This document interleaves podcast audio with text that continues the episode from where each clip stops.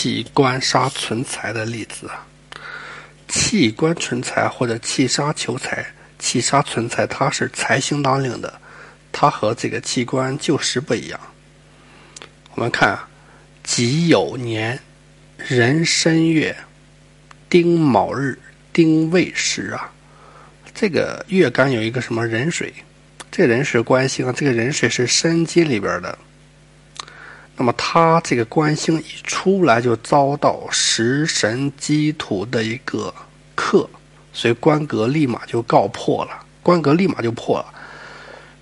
但是月令还有财星啊，月令是申金财星啊，所以我们这个时候啊就以月令为用啊，就月令财星啊，所以隔成什么气官存财吧，哎，这时候我们就气官存财吧。